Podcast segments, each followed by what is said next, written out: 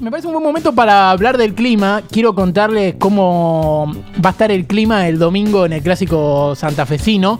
Eh, se juega el clásico de Santa Fe entre Colón y Unión y se esperan bajas temperaturas, un clima caliente y un cementerio de gritos. Ojo con creer en los pronósticos, le digo a la gente, porque está anunciado un partido abierto, pero va a haber 0% de probabilidades de gol. Todos los índices marcan 0 excepto 1.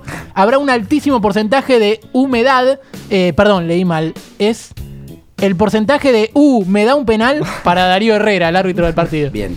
Así que bueno, hasta ahí el reporte, Bueno, hay que- abrigarse, el reporte del clima que me parece muy pero muy interesante.